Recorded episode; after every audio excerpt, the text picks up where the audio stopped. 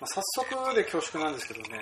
青年ブリッジそろそろしんどくなってきたよ。早えよ。本当に？早えよ。早えよっていうね。何年目だっけ ?2 年目？2年目だよ。2年まだ始まってそ直じゃねえか。なんかね、あの、やってて思ったんだけどね、僕はあの、ままず飲み会の感じがそんなに好きじゃないのと、まあ、あとはあの、人の話を聞いて、それを伝えるのがすごく苦手だっていうふうなことをやってて思ってたりはしてたんでね。え、横から、右から左に言葉を流せばいいのに、右から左に前、左に行く前にだって、ジョーの中ですごい、一周ぐらいしてから行くから。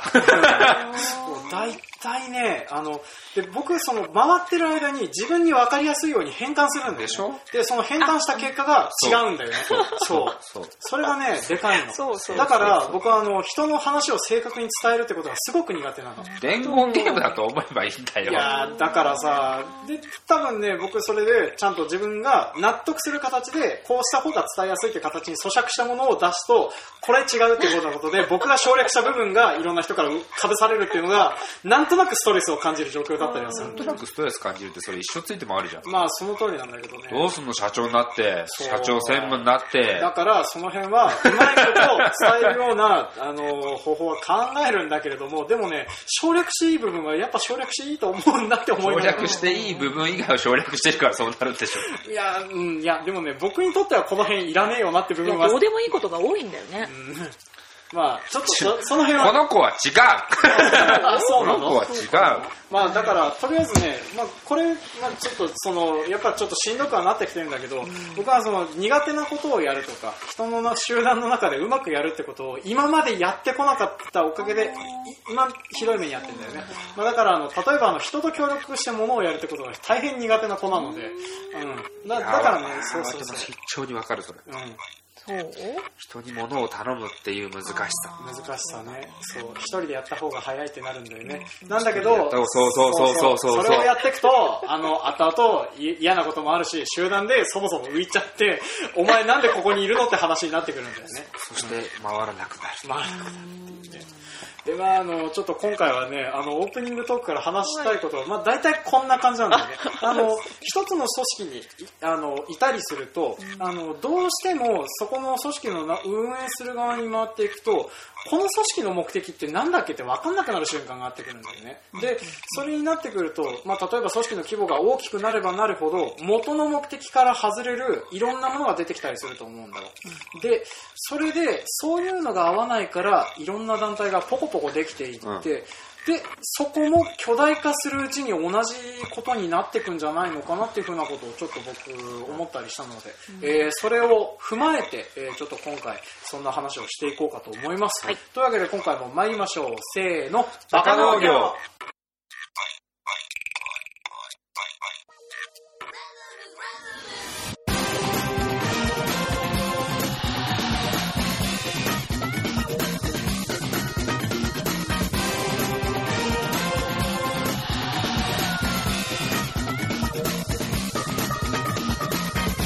この番組は北海道の中心部、札幌市のちょっと東側にある江部市から青年農業者がお送りする不真面目系農業トーク番組です。お相手を務めさせていただくのは、ジョンと、いっちゃんと、ペンダです。はい、今回もよろしくお願いします。というわけで今回ははっきり言ってしまうと組織論の話みたいなものえっと、まあ、これあの、前回、前々回とコメント読み上げさせていただいてるミッチーさんからの意見で。あの、農業女子プロジェクトとか、腹ペコさんの話のコメントを寄せられてたやつで、あの、そう、なんでもともと、あの、こういう風な団体、例えばあの青年部とか、女性部とか、同じ農業者なのはずなのに、団体をこんなにポコポコやって運営してるのはなぜかとか、あとはその、腹ペコさんみたいに、まあ、一つの団体にとどまらないで自分たちで団体を作り上げてしまうような人方が出てくるのはどうしてかっていうふうなことをちょっと考えていこうと思うんだよね。で、最初にもう答え言っちゃったようなもんなんだけれども、まあ、僕が考えるというか思うには、やっぱりその、なんていうのかな、集団一つにおいて、その、組織の理念というか、あの、特徴みたいなものがある程度決まっていって、個人ではどうしようもないレベルに肥大化しちゃうんじゃないかなっていうふうに思うんだよね。で、その結果、そこの肥大化した部分はもう入ってる人方もどうしようもないっていう状況になって、それがそのまま居続けることになっちゃうと、まあ、例えば、当初はいろんな目的を持った人々がそこに集まってたのかもしれないけれどもそこから離れていく人の方が増えていって、でそれでその非常に先鋭化された目的の集団がポコポコ出ていくような状況になるんじゃないのかなっていうふうなのを思ってたりはしましたと。でまあこれはあのコメントいただいてから腹ペコさんのやつとかを聞き直したりしてて僕も例えばそういうふうな感じでそういうやっぱあの腹ペコさんは女性農業者として、えー集まってやっていきたいというふうなのももともとはそういうふうな本当は農業者を育てる団体であるはずの 4H クラブの中でも何かしら合わない部分があったのかちょっとその辺は僕はつかみかねる部分ではあるんですけれども。4H からの派生っていうわけではない。なんだろうね。でも例えば安丸さんとかは、うん。うんえー、と 4H の、えー確か会長かなんかやられてましたよね。ね。はい。うんうんだからおそらくはそのそういった部分に何かしら参加してた時期とかもあったりしてで、その組織の中でそういうふうなことができなかったのかなっていうふいうやなそういう組織に所属できていないうんうん。農業女子が入りやすい会にしたいっていう青年青年部とか、うん。そういう男性社会にも馴染めないし声もかけられる存在ではないその農家の娘、腰掛けなんだろうとか、うんなんだろう。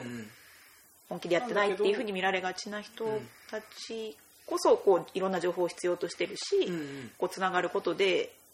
より強くなれるっていうか、それに変わるものがなかったからなんじゃない？なん。作ったの。まあ、なんだけれども、うん。どっちかっていうと例えばその元からある団体でそういった人々を受け入れる方法はなかったのかなっていうふうな気もしてきちゃうんですよね。例えば私だったら気軽にいろんなとこ入れてうんうんいいけど、そうでも近くにこうやっていろん。な話せる友達とか知り合いがいなかったら難しいまあ確かにそう。ですよね距離的な問題もあるだろうし。うん、ってなるとやっぱりそのなんていうのかな。あのこの辺は集集団問題というか、あのその集団のマジョリティみたいな人方がやっぱりその集団の色を決めちゃっててうん。で結果的にそこからあぶれる人方っていうのは出てきちゃうんだろうなと思ってね。うん。でそれで本当はその僕ら農業者なんだから本当は一つでまとまって、まあ、性別も関係なくやれるのが一番理想だなとは思うんだけれども結果としてそのマジョリティがその意見を意見というかその組織の色みたいなものを決めちゃうからそこにあの入っていけない人方とかが生まれちゃうのかなっていうふうな気がしちゃうんだよね。でおそらくそこから離れてあの例えば自分のあのイメージとか自分の色に近い人方を集めて一緒にやろうっていう風な動きとして、まあ、そういう風な女性農業者の集団だったりとか、あとはあの個性枯れもなんとなくそんな匂いがするんだよね、あれもあのもともとそのストレートに農家になった人ではなく、あの子供ああのなんていうの一旦離れて農業から離れてるけど農業に戻ってきた人方、そういった人方を集めるっていう風な意味合いもあったりはすると思うんだよね。で僕もあのその辺の人方とかと関わっててたりするんだけどやっぱりその組織ごとで話している内容とか、その人の質みたいなものが随分違ったりするような感じがしちゃうんだよね。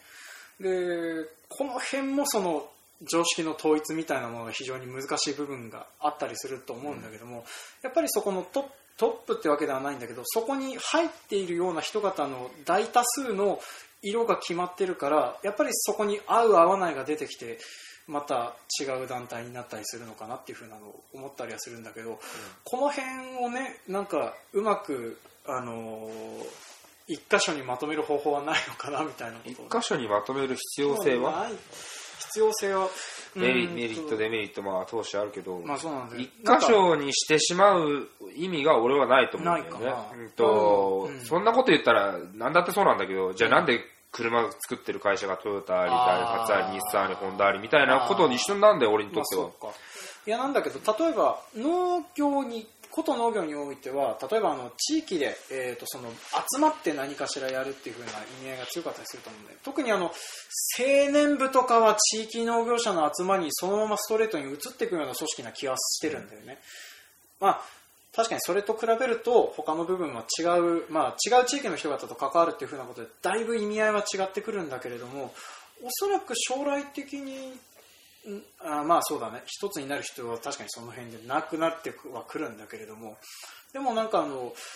同じような組織がポコポコできてる印象とかってあったりしませんか？全然ない。ない、うん、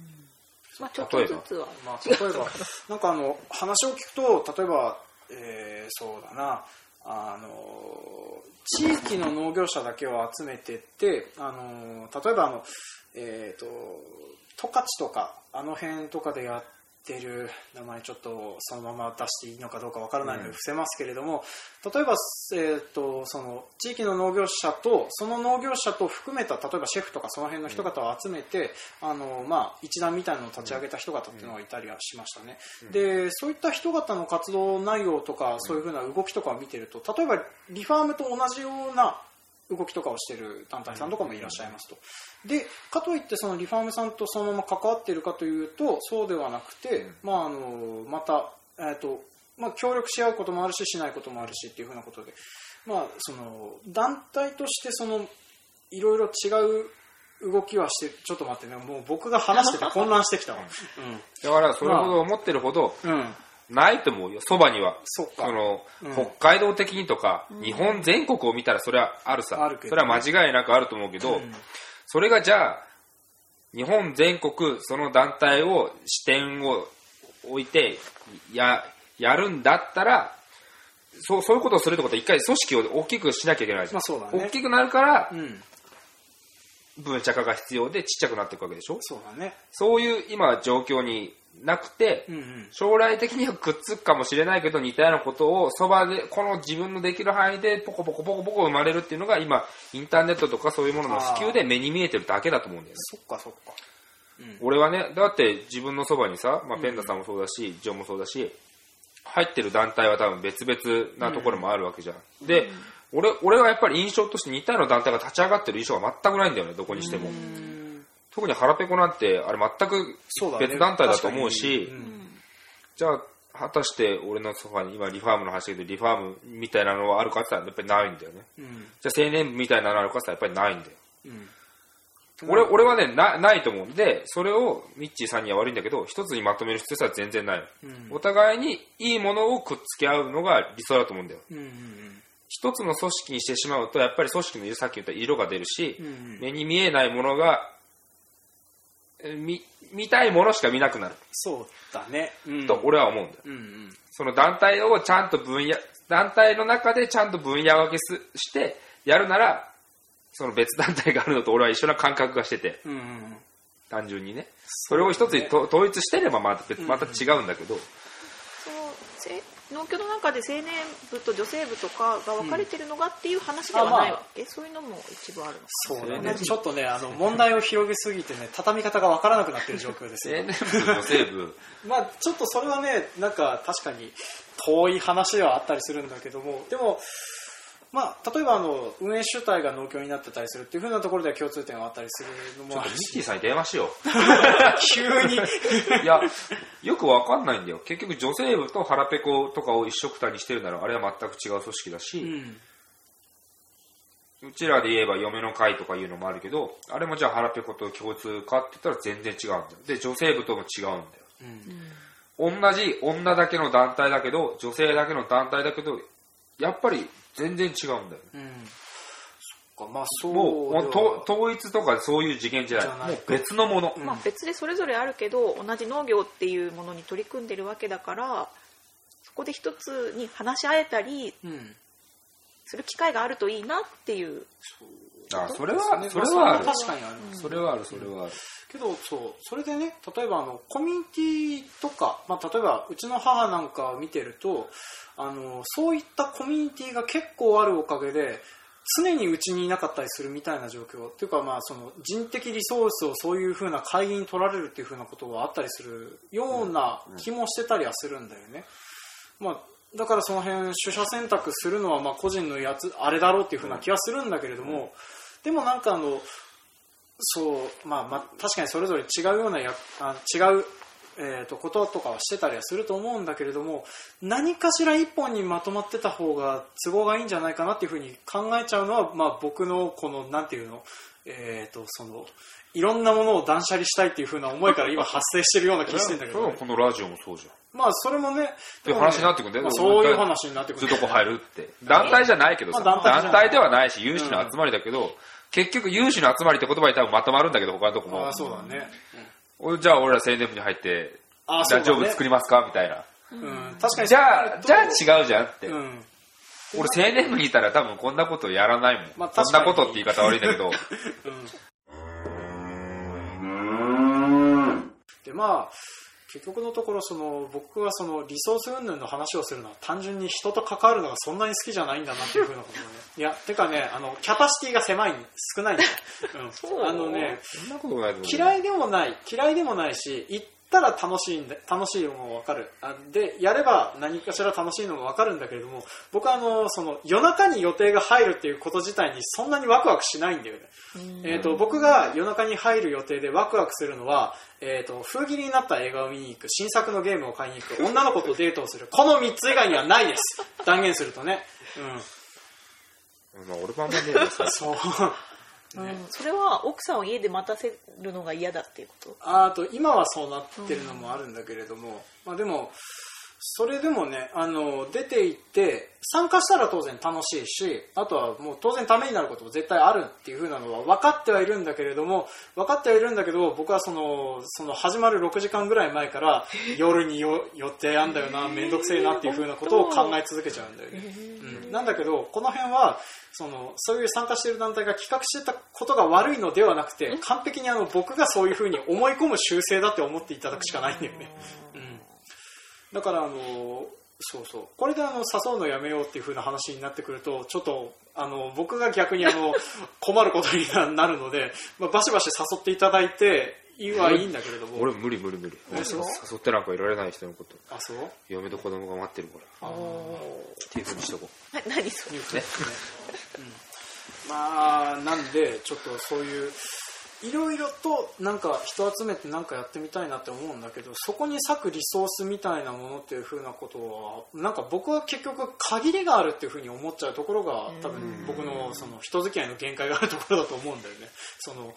例えばあの中小、えー、と若手経営塾っていう江別市でやってたあの、えー、と経営関係の、えー、といろんな業種の人々を集めてやる塾があったりしてそこで、まあ、活動してた方々の社長さんの話を聞くとまあ皆さんエネルギッシュですから、あのそうですね。24時間働けるっていうねあの30代なんか若い若いです。あの寝ないでも大丈夫。1週間ぐらい。スーパーマンの集まりだもそうんそうそうっていう風なのを見ちゃうと無理だなっていう風なことをやっぱ思っちゃうっていうね。でもしかしたらやればできるのかもしれないけどあまりやりたくないって思っちゃうやる必要性を感じてないでしょ要は。今あの人たちはだってやりりたくてやってるから。そうだよね。寝寝ないで働きたいのが苦じゃなくて楽しすぎるんだもん。うん。それがやらなきゃいけないこととか思ってない。そそれをそれはもう仕方ないとかじゃなくなうん。楽しいうん。素直に楽しいしそうそういうことにそう気づいたらなったパターンだと思う。だってしっかり寝てる社長さんいっぱいいると思うよ。そう,、まあ、そうだね、でエネルギッシュに動いてるけど、うん。要は俺らが俺もそうだけどゲームをしたいとか、うん、うん。うん飲み行きたいとか。うん。そういう気持ちよりも仕事をしてる方が楽しいっていう風になって実質使ってる時間変わらないけどやってることがやっぱ大きくなったりとかもある。なるほどね。だって俺ら仕事中100%ずっと集中してる方はしてないもん。まあそうだね。うん確実に。確実に。でこれがずっと100%だったらもう仕事絶対終わってんなっていつも思ううん、いや、まあ、確かにそうだと思うね。僕はあの今4月病真っ盛りなのであのちょっと落ち込んだりしもしているけど私は元気ですって状態で働いてはいるんだけどね、うん。まあなんであの何の話になってからそろそろ本当に分かんなくなってきたんだけれども団人体は生相談みたいな。団体を一つにまとめる必要性は確かに。全くないと思う。それに切磋琢磨していくのもあるし、うん。もうやっぱり別物だよね。農協の青年部の話すればさ女性もそうだけど予算ついてるわけじゃん。まあそうだね。上の団体から、もうその時点で違うよ。うん。だって予算ないでしょ腹ペコ。そうなんですそれがね問題。今婚活やろうとしてるけど。予算が。いいなんか湯煙。うん。なんか旅をゆ婚活の旅をしたいんだけど、うん。農業女子と行く湯煙婚活ツアーみたいなのやりたいけど、君たちやっぱり煙が似合わないねなんでなんで？むしろそっち汗の汗の君た蒸気が感じてるもんね。私を見て言ってるから なんかこういうゴツゴツした人もいればなんか本当可愛らしい子もいろいろ。だって俺の周りにはペンダさんと 丸内さんしかいないからさ、うん、あのデビさんですね、うん。えーと前回出たこう時キラキラしたところでイベントをやりたいけどやっぱり高いねっていう。だってベティさんはギラギラしてる。しキラキラじゃないギラギラしてギる。しラギラしてる。いろんな人がいますけど人いますけどねそうだね。でそうなっていくことを考えるとやっぱしうんとそれぞれ先鋭化してるものというふうに思ってやっぱまとめる必要はないのかなっていうふうな感じになってくるのか腹ペコのやってることどっかにまとめたら大変だぜ。な大変だな。そうだな。できることできないこと出てきちゃうだろうしね、か。まあ、でも例えばあの地域で何かやっていくっていうふうなことになってあの地域から動かせないでそのうち強制的に何かしら関わりざるを関わらざるを得ない団体っていうのは存在すると思うんだよ、うん。例えば、えー、と存在これからどうしていくのか分かんない農業委員会とか、うん。えー土地改良区的なものとか、あとは地方自治体的なものとの関わりとか、この辺はあのそこの地域にいる限り、えーまあ、関わらないってそもそも入らないっていう手段もあるかもしれないんだけれども、うん。まあ、でも関わっていくことが多くなっていくのは、まあ、農業委員会とかそういうのは関わっていかざるを得ないと思うから、そこに結局のところ行くんだったらあらかじめそこでその何か言えるような状況にはしといた方がいいのかなっていうふうなのでおそらくまとめてみたらっていうふうなのかなっていうふうなのをちょっと僕はあミッチーさんが？まあ、ミッチーさんが言ってたのかなって思ってたりはしてた。あれまとまらない理由は簡単だよ。それに対してやっぱり予算とか補助金つくからだまあそうか。改良区1個につくのが100万でも、うん。改良区が3つあったら300万つくんだよ。そうか。なるほど。単純にね、う3つ団体あるだけで、うん。それしか考えられないって。他に団体あるのは。でそれにつけたがるんだもん上も。あ予算使いたいんだから。で誰が認めるってしたら国民認めさせるしかないんだよ。そしたら団体たくさん作ってこういう活動してますっていっぱい上げてきてもらった方が楽だもんそっか。目に見えてるでしょね。そんなのそんなの上も一緒だよ。うん。みんな一緒だよ。そして多分予算云々の話をし始めるとなんか怖いところをつきそうになるのでこの辺にしとこうかな。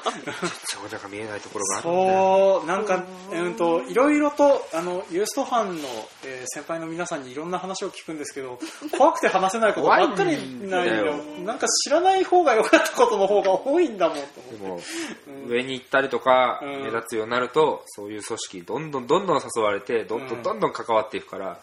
ねに目を背けたいんだけど、背けちゃいけないライン。そうだねなんかでもちょっと,、えー、と話しておくと例えばあの何かしらそういう団体とか先鋭化させてってある程度の規模になってしまうと何かしら政治団体の匂いがしてくるようになってくるっていう話は聞きますね。でどこの段階がどうとかは僕は何一つ言えないんですけれども でもそういったようなやっぱその本当にそういう部分で関わってるんだなっていうふうなことを知ると本当戦慄するね。怖いって思うもん、うん。結局みんなはお金だったり、お金だったり。他の名誉だったりうん。に、お負ける人がうん。多々いるから、で、それがまた目立つんだよな。うん。叩かれるし、そうね。かわいそうなことに。うん。多分目、最初の目的は全然そうじゃなかったと思う。うんうんうん。で、お金の大切さとか、やることの大切さを分かってる人たちが、あまりにもありえないお金のこととか、本当にあんだって、うん。お前の知識に億出すよって、うん。会社に800億で買うとか、よ900億で買うとか、来たらどうするって、いいえって言えるかって言われた時に、そうね。ね、うん。言えないでしょ、うん。普通は。そうね。正直多分あの僕が例えばどっかの政党団体からあのこっそりと数百万円ぐらいこそっと献金渡されたらそこの組織のことをよくしか言わないと思うな。でしょ？っていうね、うん。で、でも、俺みたく、うん。俺、まあお金を大事だっていうのをやっと気づき出した人だから、うん。今まで困ったことがほぼなかったから、うんこれはちょっと嫌みくさいな。そうねだけど、だから多分仮にお前でやってることを何億何十億って言われた時に、いや別に、いや俺やりたいことやりたくなんなら嫌だって言えたんだけど、うんでもそういう人って上に行けないんだよ。うんお金の大切さ知らないから。うん下手くそなの。ね、その辺のね多分政治云々の話になってくると本当にあのな、えっと言葉が違うなあの政局っていうのかなその人と人とのその関わりの腹の探り合いみたいなのとかの情人と人との関係の情勢みたいなものを読んだりしていくようなものになっていくと本当にどうしようもないなってそういうのを読んで生きていくのか、俺は多分スティーブ・ジョブズとかああいう人たちがすごいと思うんだけど、うんうんアップルあの人が一番すごいかな。だから死ぬ時お金ないってたし、あの人。ああ、そうそうそう。まあ、ああいう人たちって、うんやっぱりすごいと思うよ。すごい。あそこまで上り詰めたのに自分は0円で死ぬっていう状況はすごいと思う。まあ、あの、一応、ね、アップルの株券みたいなものとかもがっつり持ってたりはするんだけど、でも、泥棒が死んだ後のジョブズの家に入って、盗むものがなくて帰ってきたって話を聞いて、すげえなとは思ったよ。ああれこそ俺は洗練された一番すごいとこだと思う。そうね。あれ、あれ夢。あれね、うん確かにね、ああいう何かしらなすんだけれども、そういった部分と関わらない人間でいたいっていう風なのはね。そう、あれは本当に理想ですね。そうでもやっぱりねそのお金云々の話をされると例えば僕もあの今奥さんからあの家を買う話についてずっとされてるので もう嫌だっていうふうに思いながらそういうえ3000奥さんでローン組めばいいんじゃない？まあそうなんだけれども、まあ、じゃあ、奥さんってロー君だ立場ねえぞ。ないよ。そうなんだそういう家もの居場所がなくなるよだって一言言われるんだぜ、イライラされたら。私の出てけば私の家なんだけど。そうね出てけばあなるほどね。でもうそういう風な感じになるから怖いなと思ってたりするので、まあ、なんとかね、うん、まあそんな感じなので。いや大丈夫。あの僕もいつまでもこの賃金ではないはずだから。っていう風な希望を持つしかないんだけどね。まあそんな感じなんでね。ちょっとあの例えばあのそういうやっぱそういう団体になるとその出資をしたい人方も出てくるとまそれでその団体自体が歪んでしまうこともあるだろうしそうじゃない場合もまあ当然あるし、まあ、あとはやっぱそのでかい団体があるとあのそういうふうなものから合わなくて外れていく人方っていうのも当然出てくるだろうし、まあ、だからそのなんていうのかな細かい団体がいっぱいある方が逆に健全な状態なのかなっていうふうな気もちょっとしたりはしてたりはするね、なんか一つでっかいところが一つしかないっていうとね逆にそこにいなきゃいけないっていうのはかなりしんどいと思うんだよね。競争もないしね。そう。切磋琢磨しなくなるよ。ってことになるとやっぱあのまあそうだねあの土壌もそうだけれども微生物が一種類しかいないところよりはいっぱいいた方がいいからねっていうまあそんな感じで本当はわらわらしてた方がまあちょっとあのうまいアナロジーを使ってオチがついたような感じになったのではいこの辺で、はいはい。締めたいと思います、はい。というわけで今回はここではないどこかのお話でした、ありがとうございました、はいはい、今回も聞いてくださいましてありがとうございましたありがとうございましたはい、当番組では感想、コメントを募集しております。メールアドレス、バカ農業 .gmail.com までメールをいただくか、Facebook ページ、ブログ、Twitter などでもコメントをいただいております。で、いただいたコメントはですね、すべてあの、この、えー最後の、えー終わりのコーナーでご紹介させていただいておりますので、えーよろしかったらコメント、感想等をお送りください。あと、トークテーマとか、えー送っていただけると、バシバシ取り上げていきますので、送っていただけると嬉しいです。と言ってね、何個か取り上げてないトークテーマとかあったりします。うん。資料用トークとか特に。本当すいません。あの勉強不足で僕もどうしていいかわからなかったもんですから、はい、なんであの例えばあのカンパケで来ると即座に受かる可能性はありますね。カンパケってカンパケ、えー、と完全パッケージで。あのこう話完全台本で送っていただけると。要は構成作家欲しいな。うんまあね依然としてちょっとねあのあの一回ミッチーさんに作ってもらいたいね。こんだけ質問してきてから、ミッチーさん組んでほしいね。てか、ミッチーさんも呼ぼう。よそうねあとレトロファームさんレトロファーこのムさん二人呼ぼう。ね、レトロファームさんはちょっと、えっ、と、中川郡でしょ？中川郡。めっちゃ遠いんだよねめっちゃ遠いんだよね。めっちゃ遠いんだよねあ。スカイプ参加とかスカイプ参加とか出たそのうち、うん、出たいいねお呼びするかなんかしたりして、はい。あの、その画面出そうか。でかい。でか でっかい画面ね。でっかい事務所の画面で出そうかはい。で、まあ、あの、今回もちょっとコメント読んでいきますね。そして、あの、先ほど話から出てくるミッチーさんに2通来てますので、ありがとうございますはい、そちらの方をご紹介させていただきます。自分のリハビリに使ってるよね。ま あ、そうですね。まあ、使っていただければ、まあ、ね、何よりなので、はい、ありがたく、えっ、と、使わせて、えー使われたいと思います。はい。言い方が難しいな。はい。じゃあ、えっ、と、読んでいきますね。えっ、と、こちら4月1日に届いたメールになっております。えーこちらはですね、計画の話という、えー会に届いたやつになっております。えーラジオネームミッチーさんからいただいております。えー脳内リハビリ中のミッチーです、えー放送テーマではなくお便りコーナーについては私の考えを書きますでこのお便りコーナーではですねあの以前サバイバル食能っていう風なやつがあってそれに関するコメントを読んでた、えーやつに関してのやつだと思いますね。まあちょっと,、えー、とそれに関してちょっとあの気になる方はですね一旦そちらの方の後半の部分を聞いていただいて、えー見ればいいかなと思います。じゃあ見ていきますね。えーいただきます。この言葉が持つ価値は貨幣価値ではなく命の価値だと私は思っています食育とはたくさんの命のおかげで私たちが命をつないでいるということを教えることが本来の形だと思っています。そこを見失うと経済活動目線労力に対して感謝しましょうという間違った食育になると私は危惧しています。農業も経済活動の一つです。農業だけを特別視する今の雰囲気を私はぶっ壊したいと思っています。食育に農家が多く参加するのはなんかちょっと違うのなというふうに思うのです。皆さんどう思われますかっていうふうに、えーいただいております。でまあ確かにあのえー、とこの時の回でもちょろっと話してたりはしてたと思うんですけれども、えーとまあ、いただきますの価値っていうのはこの辺、えー、と前回その時はですね、えーとまあ、よく Facebook でコメントをくれるアンキュア排水屋さんの N さんから、えーコメントをいただいてましてでその方からいただいてたのはあの、まあ、実際にそのやる前だ、えー、とそういう農業とかそういう風なものを実際に作っ、えーとまあ、うちで今委託をして米を作らさせていただいてたりすったりするという風な流れはあるんですけれども、まあ、そういう風なことをする前まではいただきますの価値自体は基本的にはあのなんていうのかなその労力全般に対して払ってるもんだったんだけど実際に自分で物を作ってみたりとかっていう風になってくるとそれが値段のついたものになってしまってどうなのかなっていう風な話をこの時その時はされてたんですね。でまあそれを受けてちょっとこういう風な、えー、とお話をいただいてたんだなとは思いますでまあその時の結論がどうなってたかっていうのを今一生懸命思い出したんだけどね、覚えてないね。またこれもね、聞き直しておけばよかったっていう風なのをね、今、えっ、と、まあ、連続で3週分収録してるのでね、あの、聞く暇がなく、えー続けておりますけれども。はい。まあね、ちょっとそんな感じでですね、あの、僕は多分その時も話した感じだと、確かね、あの、経済価値に近いようなことを言ってたりするんだよね。やっぱりその何かしらあると例えばあの陶器での2番部以下は取らないで、えー、すき込んでしまうよねとかそういう風な話をしてたのでまあなんか1本の価値みたいなのって値段がついちゃうからなんかあれだよねっていう風な話はしてたりはすると思うんだけれども。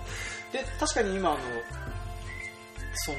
なんていうの？食の教育みたいなものにやると「農」って文字がついてるおかげでどうしてもその農業で教えるようなものになってしまうんだけれどもこれでその食育に農家が多く参加するっていうのはどうなのかなっていうふうな、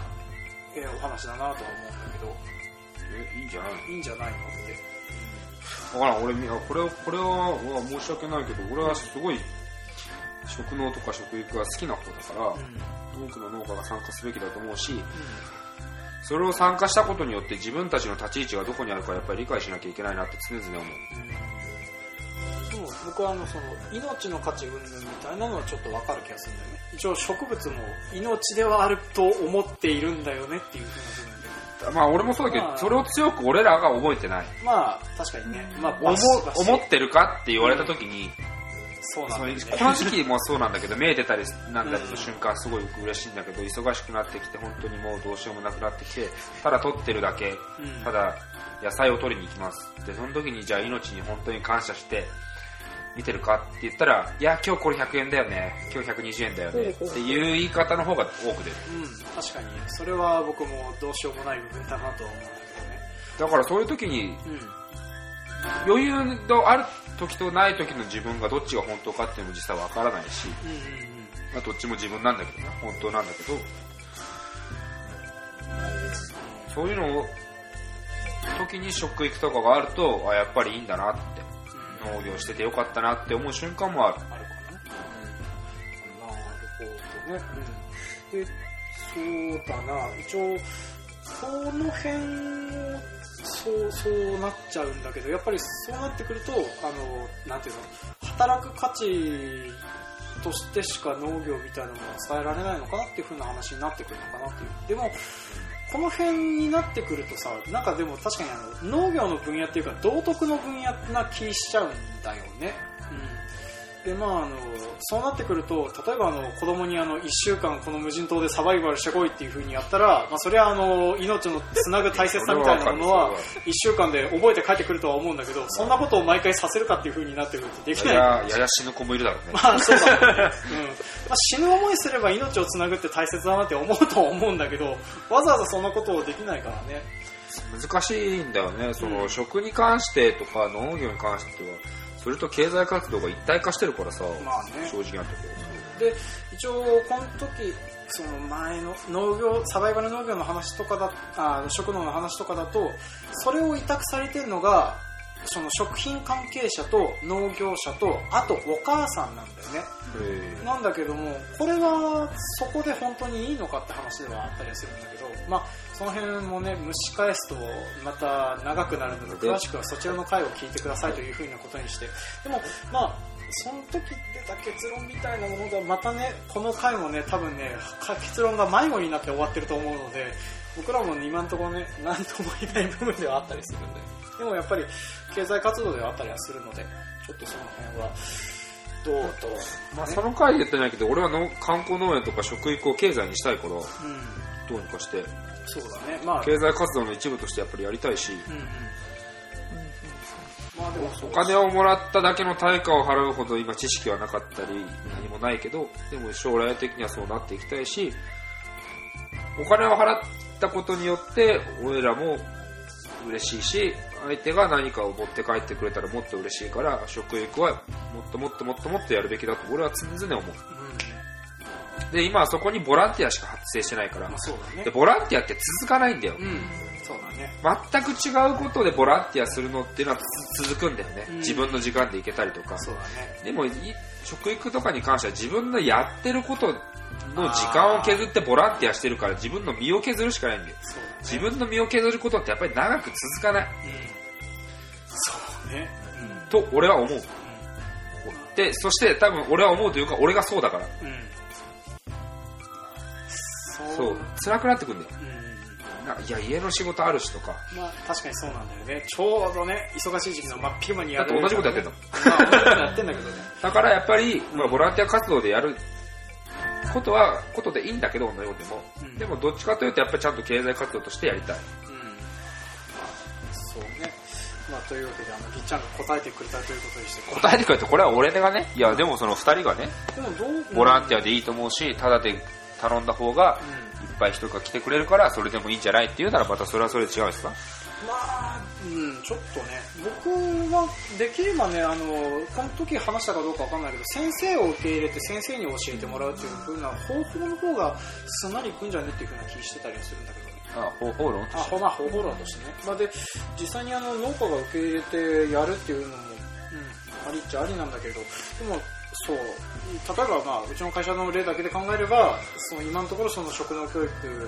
をお金取って受け入れるっていうふうなことは、今のところ考えてないって、ちょっと待ってよ、なんか俺去年の今頃そういうふうなのやってみたいなことを言ってたような気もするけれども、まあ、今はそうではない。その活動自体にお金が得れるんじゃなくて、その活動を通して自分たちの米を買ってくれて、経済活動になるでもいいんだよ。まあそうだね。別に。それだったらまだなんとかやるかな今のうんやってる職能教育ではうん現状としてないわけさ。まあそうだね。やって、やりましたよ。どうですかって言って、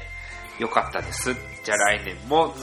はいっぱいあるけど、まあ、しゅうんと、やっぱり旅行会社さんが組んでくれた修学旅行生を受け入れる団体とかは、うん自分たちの農家さん方にパンフレット作って渡していいですよって。うんそっからまだ繋がってて、今度は修学旅行生が大人になって子供を連れてくるとか、うん結構今出てきてるんだよあ、。そうなんだ。あそれって理想じゃん。まあそうだね。確かにそうやってくつながるんだったらいいかなとは思うんだよね。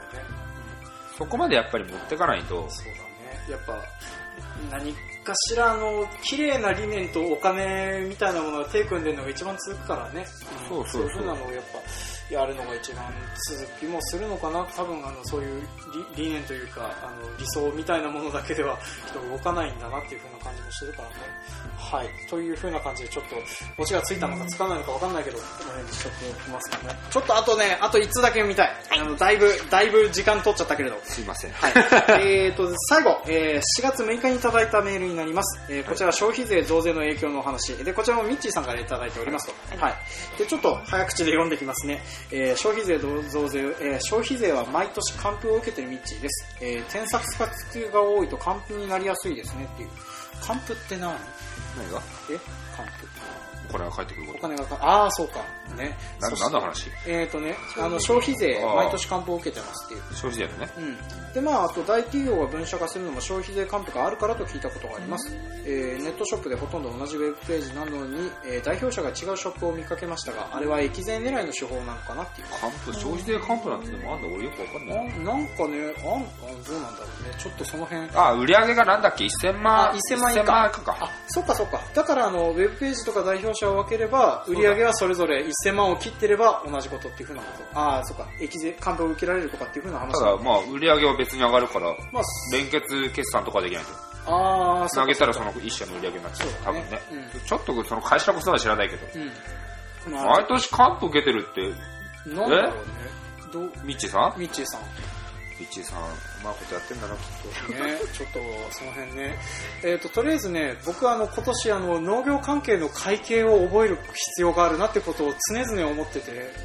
教科書を買ってアマゾンの蓋から出したはいいんだけれども、眺める毎日です 税理士さんの勉強会一回やっぱ行きたいやったね。うん、で、続き読んでいきますね。えーさて、感想を。えっ、と、パートレ、パーソナリティの皆さんのトークテーマからの脱線はいつも通りですね。はい。その通りですね。はい。はい えー今回も消費税のテーマだったのに、販売価格の値付けやコスト意識の方へ着地したように思います。そもそも消費税って預かり金です。ですから、税別表記が原則なのですが、食料品などの日用品が税込み価格で表記されるようになった経緯を調べてみてはいかがですか？おー、面白い、えーすいません。これあの調べて話そうと思ってたのすっかり忘れてました。調べてませんでしでも消費税預かり金の意識ってあった？俺さない。かったんだよたなかった。そうなんだよね。ミッチーさんはすごいと思う、うん。俺も相方に言われて消費税は基本的にうん納めるものじゃなくて消費者から預かるものだからって言われて。あそうなんだよね。だからあの本当にもらってそのまま流すお金なんだね。そうだから、うん。なんて言うんだろう。税込みでうん。税金や消費税が上がったからでも今のままで据え置きたいっていうのは勝手な判断なんだけど、うん。基本的には預かるものだから、うん。自分たちのものは差別化しなきゃちゃんといけないんだよね、本当はあーまあそうなんだから今は一般で話してる消費税が上がるから便乗して値上げとかよく言われるけど、ん。じゃなくてそこの最終の末端まで行くまでに消費者要は俺らからしたら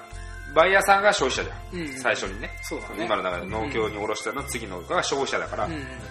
本当の末端の消費者に行くまでに預かり金っていうものでもうバンバンバンバン積み重なっていくから、うんうん。最終的に値上がりしたように見えるんだよね。ああそうか。そうだね。そう、ん。そういう構造っていうのをうん。ちゃんとちゃんと分かってなきゃいけないんだなっていうそうね。えっ、とね、僕、それも多分ね、なんとなく分かったつもりになってるけど、実際説明できるって言われたら自信がないぐらいだからいやできないけどねうん。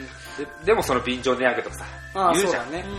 でもその下積みの段階でうん消費税かかってきて、うん。うん。自分たちが預ける段階になってんだからそれをどこから持ってこなきゃいけないんだからそうそうそうなるでしょっていう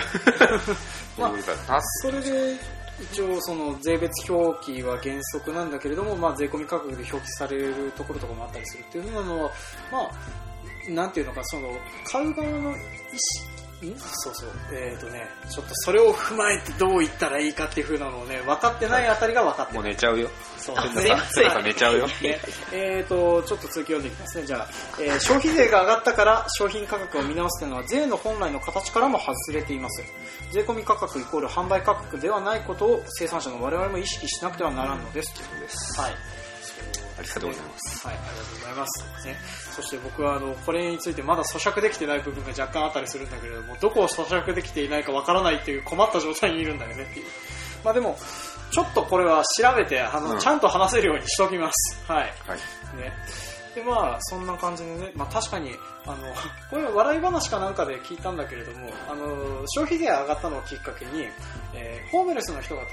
とかが駅で雑誌とかを拾ってきて、その拾ってきた雑誌を、まあ、綺麗なやつを売ってるっていう風な話を聞くんだけど、その、売ってるやつが明らかにその消費税多分、予約書とかに納めることないだろうに、消費税分値上がりしてるって話を聞いて、マジかよって思って面白かったりはしてたんだけど、